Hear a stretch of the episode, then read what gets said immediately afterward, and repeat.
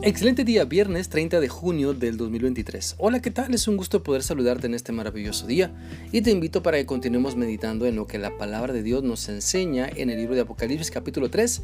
Hoy vamos a leer el versículo 9, el cual dice así.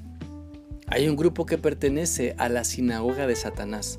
Son unos mentirosos que dicen ser judíos pero en realidad no lo son. Haré que ellos vengan y se arrodillen a tus pies y les haré saber que yo te he amado.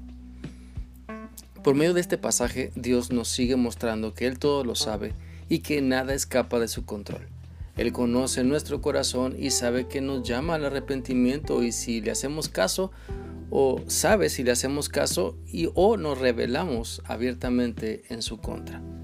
En este pasaje de Apocalipsis, nuestro Señor Jesucristo reprende a un grupo rebelde, a un grupo que se creía religioso, que se creían guardar su palabra, la palabra de Dios, pero su corazón estaba lleno de maldad, porque Él les llama sinagoga de Satanás. Por eso debemos entender que no debemos provocar la separación dentro del cuerpo de Cristo, no debemos incitar a otros a practicar lo malo, no debemos corromper los corazones de quienes nos rodean, sino que debemos entender que es mejor que Cristo nos transforme para poder ser el buen testimonio a todas las personas que nos ven, a todos los que nos rodean. Si recordamos, la Biblia dice en Romanos 12, 1 y 2 lo siguiente. Por eso, hermanos, les ruego que entreguen toda su vida como sacrificio vivo a Dios, quien nos ha mostrado compasión. Esa ofrenda que es su vida debe estar dedicada solamente a Dios para poder agradarle. Esta clase de adoración es la que realmente tiene sentido. No vivan según el modelo de este mundo, mejor dejen que Dios cambie su vida con una nueva manera de pensar. Así podrán saber lo que Dios quiere para ustedes y también lo que es bueno, perfecto y agradable a Él. Así que no estamos eh, entendiendo correctamente lo que Él nos dice. La pregunta sería más bien, ¿nos estamos comportando como la iglesia de Cristo? ¿Estamos llevando su evangelio a todas las personas? ¿O nos parecemos más a hijos de las tinieblas? ¿Nos comportamos como la iglesia de Satanás? El mal testimonio se esparce como cáncer y con mucha rapidez desvirtúa a la iglesia de Cristo.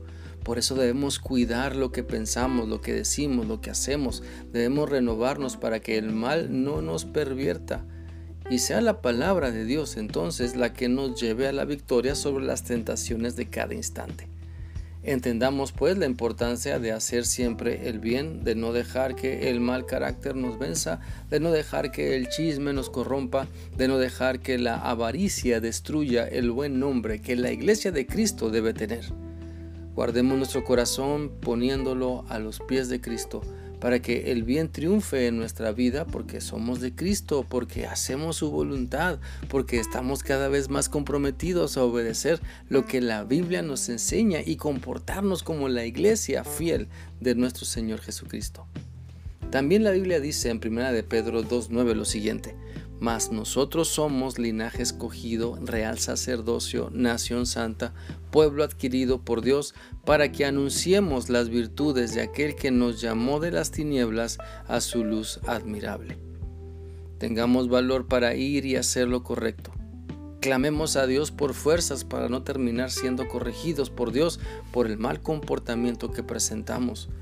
Porque si persistimos en hacer lo malo, nuestro Señor Jesús dejará que las consecuencias de nuestra maldad nos alcancen y seremos exhibidos en lo malo que hacemos para nuestra propia vergüenza porque no hemos querido arrepentirnos.